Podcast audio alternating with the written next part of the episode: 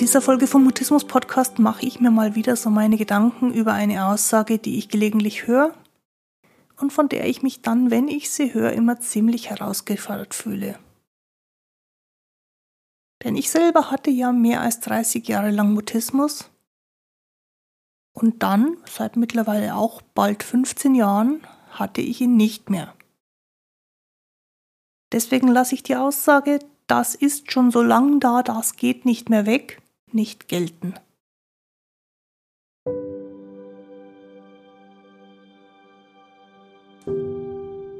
Ich bin Christine Winter und ich hatte selektiven Mutismus, bis ich Mitte 30 war.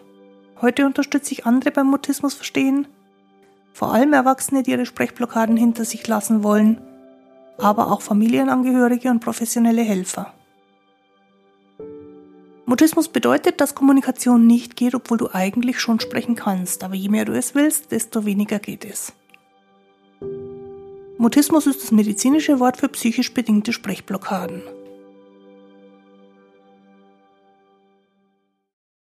Grüß dich und schön, dass du da bist. In dieser Folge vom Mutismus Podcast möchte ich die Idee hinterfragen, dass etwas immer so bleiben wird, nur weil es schon lange so war. Und ich frage mich, wieso wir überhaupt davon ausgehen, dass es an uns irgendetwas geben könnte, das nicht okay ist. Und ich frage mich, wie insbesondere die Helfer dabei helfen können, auf das zu schauen, was alles die ganze Zeit geht. Denn die, die das Problem gerade haben, sehen zwangsläufig eher alles das, was im Moment nicht geht. Los geht's, lass uns über Sprechblockaden reden.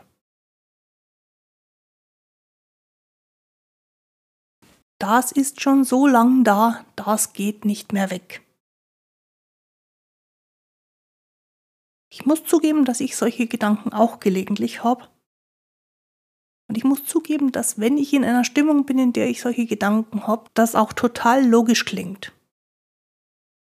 Weil es schon so lange da ist, wird es auch nicht mehr weggehen.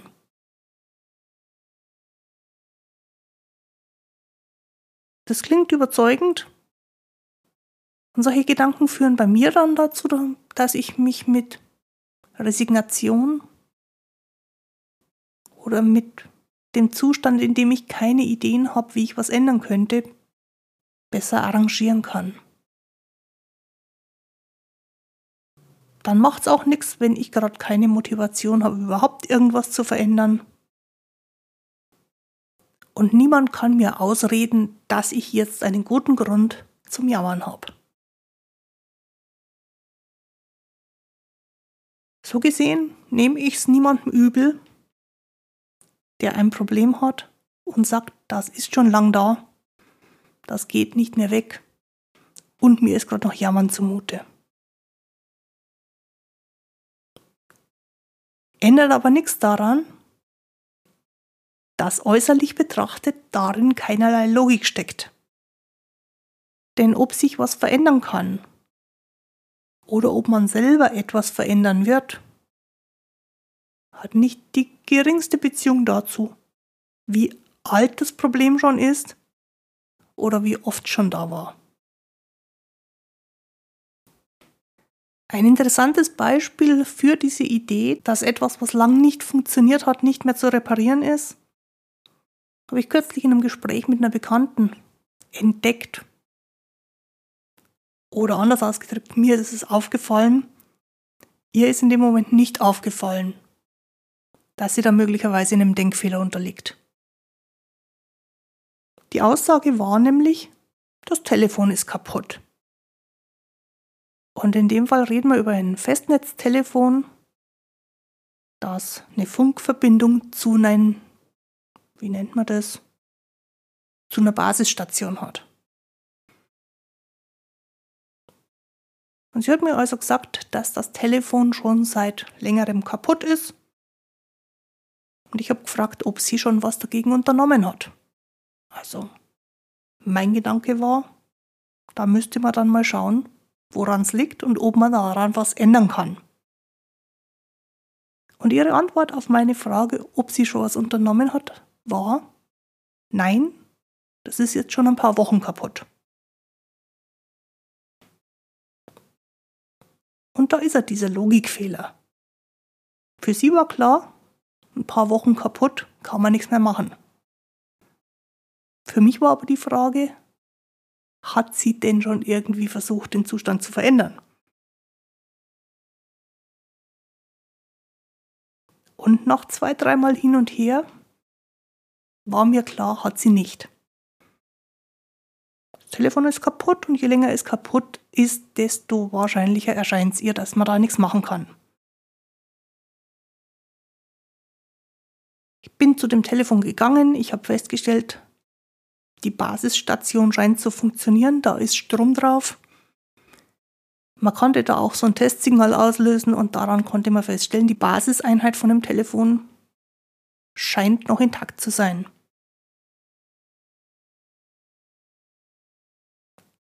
Am Telefon selber, also an dem Handgerät, war kein Licht, war erkennbar kein Strom vorhanden. Und als ich dann so ein bisschen dran rumgebastelt habe, habe ich festgestellt, da passen ganz normale Standardakkus rein. Das ist ja heutzutage nicht mehr so selbstverständlich, aber es war ein älteres Gerät und es haben ganz normale Akkus, die eben das Format haben wie eine normale Batterie, reingepasst. Wir haben dann festgestellt, sie hatte solche Akkus.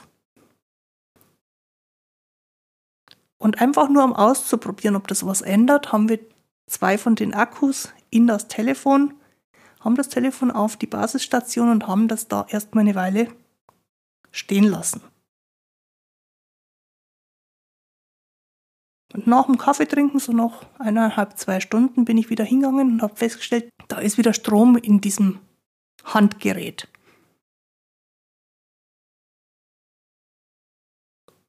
Und für mich hat es so ausgeschaut, als ob damit das Problem behoben wäre. Und meine Freundin konnte es nicht fassen. Auf die Idee, dass es einfach nur ein kaputter Akku sein könnte, ist sie nicht gekommen.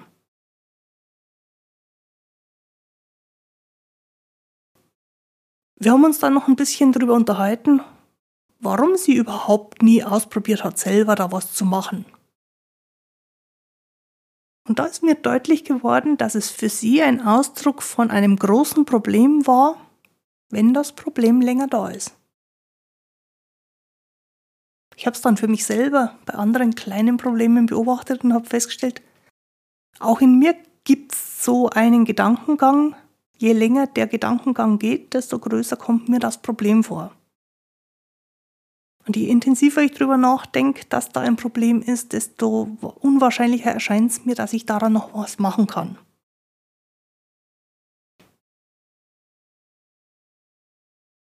Ich habe also durchaus Verständnis dafür, wenn jemand schon sehr lange immer wieder das gleiche Problem hat. Dass da der Gedanke auftaucht und sich irgendwann auch festsetzt, das geht jetzt nicht mehr weg.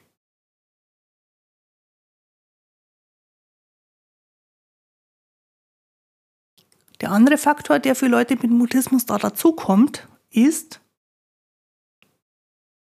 dass man ja selber immer wieder mutistische Blockaden erlebt. Und dass es sich dann mehr und mehr und mit jeder, mit jeder Misserfolgserfahrung noch mehr danach anfühlt, dass man irgendwie von Grund auf kaputt sein muss. Also, so wie im technischen Beispiel des Telefons, man selber auch einfach nicht mehr repariert werden kann. Und das ist großer Unfug. Ich hätte beinahe gesagt, großer Bullshit. Jeder Mensch hat nämlich Blockaden. Auch die Kommunikationsgenies, die in ihrem Leben noch nie irgendwas ähnliches wie eine mutistische Blockade erlebt haben, haben von Zeit zu Zeit irgendwelche unwillkürlichen Verhaltenseinschränkungen. Und die beziehen sich halt dann auf etwas anderes.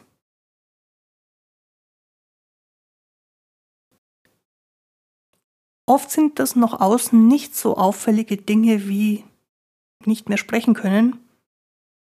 Und dadurch fällt es weder den blockierten Menschen im Alltag sonderlich auf, noch den Menschen um sie rum.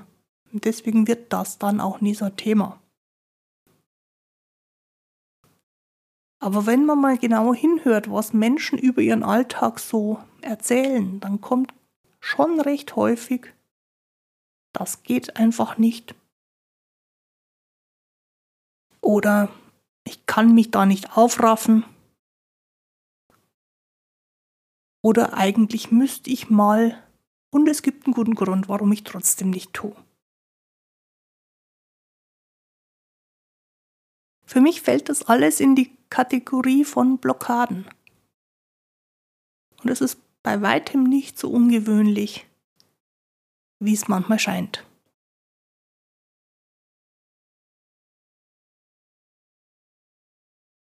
Was Personen mit solchen Alltagsblockaden oftmals sehr, sehr leicht fällt, so leicht, dass es ihnen komplett unbewusst ist, ist, dass die an so einen Punkt kommen, wo sie nicht weiter wissen oder sich nicht überwinden können und in dem Moment sofort nach einem anderen Weg suchen. Also nach einer Alternativlösung, nach einer anderen Herangehensweise, nach etwas, was nicht blockiert ist.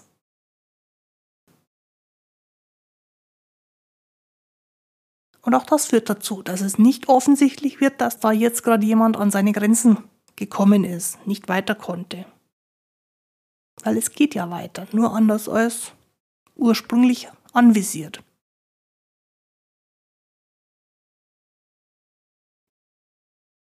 Mir scheint, dass der Unterschied zwischen Menschen, die im Alltag merken, dass sie irgendwo nicht weiterkommen und eine andere Lösung finden, und Mutisten darin besteht, dass wir als Mutisten schon von Anfang an immer wieder die Erfahrung gemacht haben, dass es nicht geht und dass es umso weniger geht, je mehr wir uns dafür anstrengen. Vielleicht unterscheiden sich Mutisten deswegen ein bisschen von allen anderen Menschen, weil die natürliche Tendenz, eben so lange auszuprobieren, bis man einen Weg gefunden hat, der funktioniert, nicht so eingeübt, nicht so präsent ist. Für mich als ehemalige Mutistin klingt die Aussage, das ist schon so lange da, das geht bestimmt nicht mehr weg, wenn es um Kommunikationsprobleme geht, ziemlich plausibel.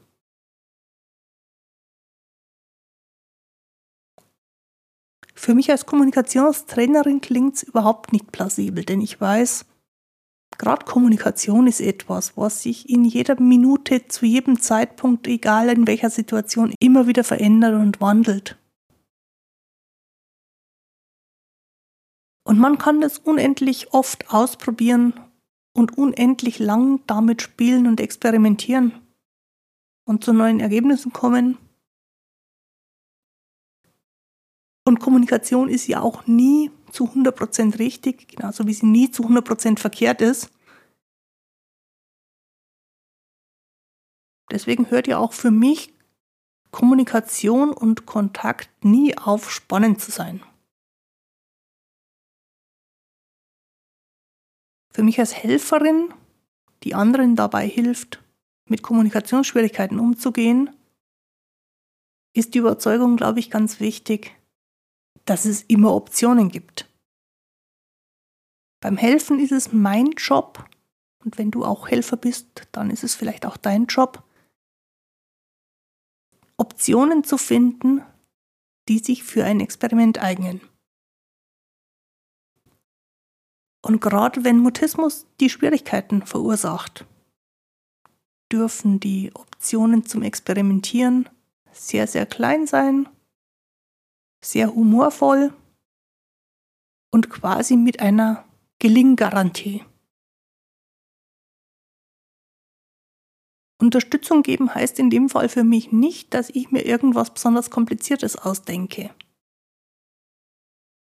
Mir geht es vor allen Dingen darum, kleine alltägliche Erfolgsgelegenheiten zu schaffen. Und im günstigsten Fall muss ich mich nicht mal damit beschäftigen, wie ich sowas erfinden kann, weil meine Klientinnen durchaus von sich aus immer wieder Ideen mitbringen. Und unsere gemeinsame Aktivität ist dann im Grunde nur rauszufinden, wie einfach es sein darf. Mein Motto an der Stelle ist, es geht immer noch ein bisschen einfacher.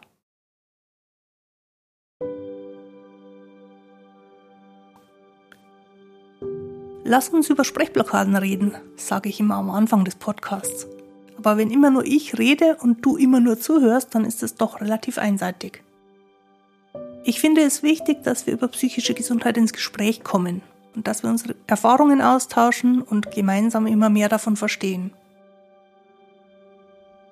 Und daher gibt es meine Online-Workshops, die in einer überschaubaren Gruppengröße als Gesprächs- und Lerngelegenheit für alle offen sind, die diesen Austausch mögen.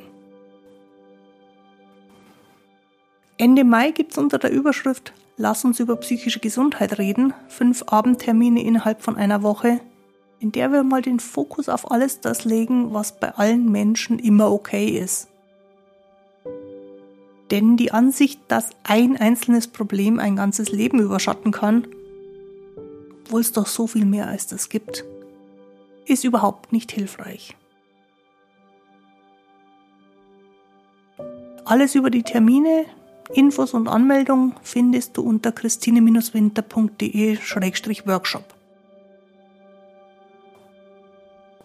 Sehen und sprechen wir uns dann? Ich freue mich drauf.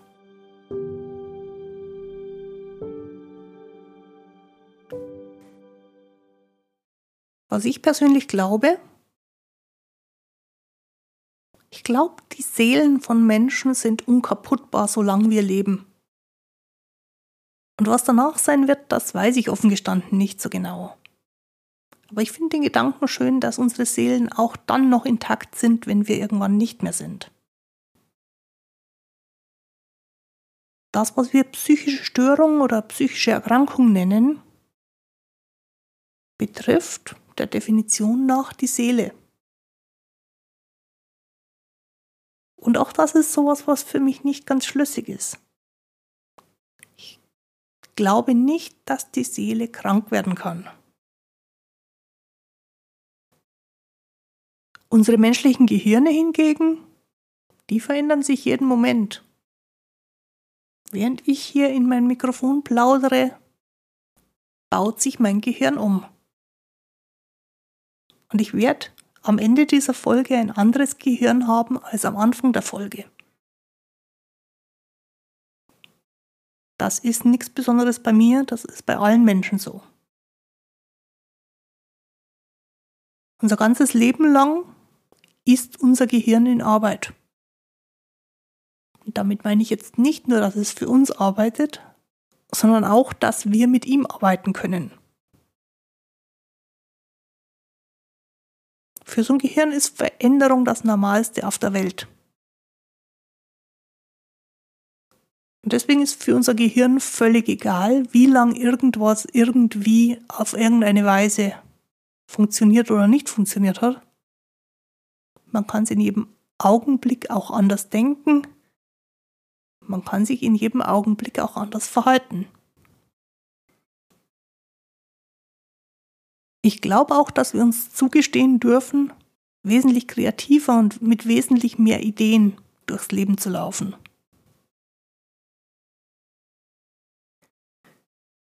Mutismus bedeutet vielleicht im Grunde nichts weiter, als dass eine Fähigkeit für entspannten Kontakt bisher noch nicht kennengelernt worden ist oder in der jeweiligen Situation bisher noch nicht zum Einsatz gekommen ist. In dem Fall ist die gute Nachricht, dass die Fähigkeit zum entspannten Kontakt und die Fähigkeit zur Kommunikation ja trotzdem da ist. In anderen Situationen geht es ja auch. Und unter der Annahme, dass unsere psychische Gesundheit im Kern unkaputtbar ist, geht es nicht darum, dass der Mensch, der ein Problem hat, repariert werden muss oder nicht mehr intakt ist.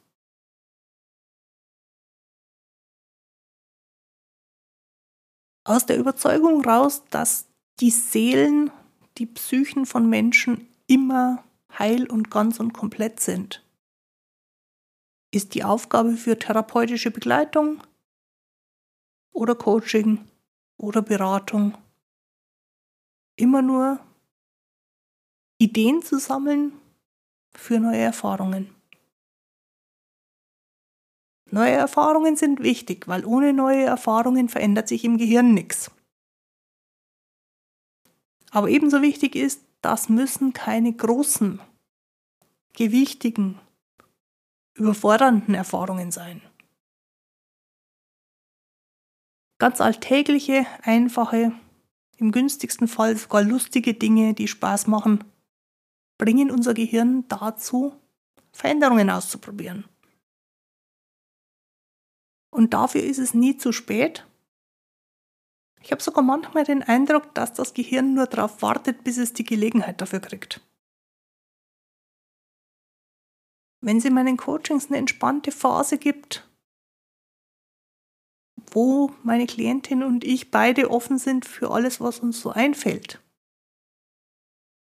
Und wir quasi nur vor uns hinspinnen. Dann kommen ganz unwillkürlich und automatisch Ideen auf für lohnenswerte Experimente. Und was meinen Klientinnen dann oftmals im Coaching gar nicht so bewusst ist, für mich, die ich dabei zuschauen darf, aber oftmals sehr bemerkenswert zu sehen ist, die Veränderung geht mit dem ersten Gedanken los. Und wenn da keine Überforderung entsteht, dann ist diese Veränderung, das neue Denken, die andere Idee, die andere Herangehensweise so natürlich, dass in der Regel meinen Klientinnen auch nicht bewusst ist, dass sie sich schon verändert haben. Die warten immer noch drauf, dass die große, schwierige, aufwendige Übung kommt. Die braucht es aber gar nicht. Ich bin sehr davon überzeugt, dass das eigentliche Lernen passiert, wenn wir das Gefühl haben, wir würden gar nichts lernen. Manchmal braucht es dann im Coaching aber trotzdem noch so die Probe aufs Exempel, also die große Herausforderung, um zu schauen, ob man auch wirklich merkt, dass sich was verändert hat. Ich würde denen von euch, die als Helfer jetzt zuhören, empfehlen, diese Probe, diese Funktionsüberprüfung erst eine Weile später zu machen. Also erstmal Experimente zu etablieren, einfach nur weil Experimentieren Spaß macht. Und dann, eine Woche später, vielleicht auch mehrere Wochen später, nachdem der Alltag die Chance gehabt hat, das Experiment zu verfeinern, zu schauen, wie tragfähig das, was da experimentiert worden ist, jetzt ist. Die Gefahr, wenn du zu früh überprüfst, ob es schon geht, ist, dass es noch nicht geht. Denn obwohl unser Gehirn die ganze Zeit im Umbauen ist und jede neue Idee zu neuen Gedanken führt, braucht es oftmals mehrere Erfahrungen, die sich ähneln, bevor aus einem neuen Gedanken ein neues Verhalten werden kann. Und dafür eignet sich der Alltag prima. Therapiestunden sind dafür für mich nur die zweitbeste Lösung, weil in Therapiestunden oftmals so eine Grunderwartung mitschwingt, dass man da was leisten müsste. Und wenn der Alltag die Gelegenheiten eh bietet und man da ganz unauffällig neues Verhalten anprobieren kann, ist das vielleicht die bessere Lösung. Sobald man dann später darauf zurückschauen kann, wird auch sehr deutlich, dass es überhaupt keine Rolle gespielt hat, wie lang das Problem da gewesen ist. Denn jetzt hat sich sehr offensichtlich verändert. Zusammenfassend würde ich dir empfehlen, nicht so viel drauf zu geben, wie lang ein Problem existiert hat. Und wenn sich da der Gedanke einschleicht, dass es vielleicht jetzt schwer weggehen kann, weil es schon lang da ist, würde ich darauf auch nicht zu viel geben. Sondern den Blick direkt in Richtung der Möglichkeiten lenken. Ein Gehirn in einem lebenden Menschen findet immer Möglichkeiten. Dafür ist es gebaut, dafür ist es prädestiniert. Und da das Gehirn immer im Jetzt aktiv ist, also immer in der Sekunde, in der es eben gerade arbeitet, spielt für Veränderungsprozesse im Gehirn Zeit keine Rolle.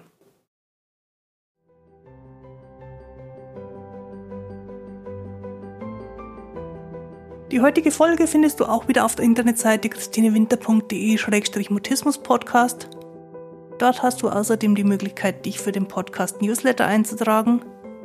Und außerdem kannst du dich zum Frühbucherpreis für den nächsten Workshop anmelden. Jetzt wünsche ich dir eine gute Zeit. Bis zum Wiederhören. Tu dir gut. Deine Christine Winter.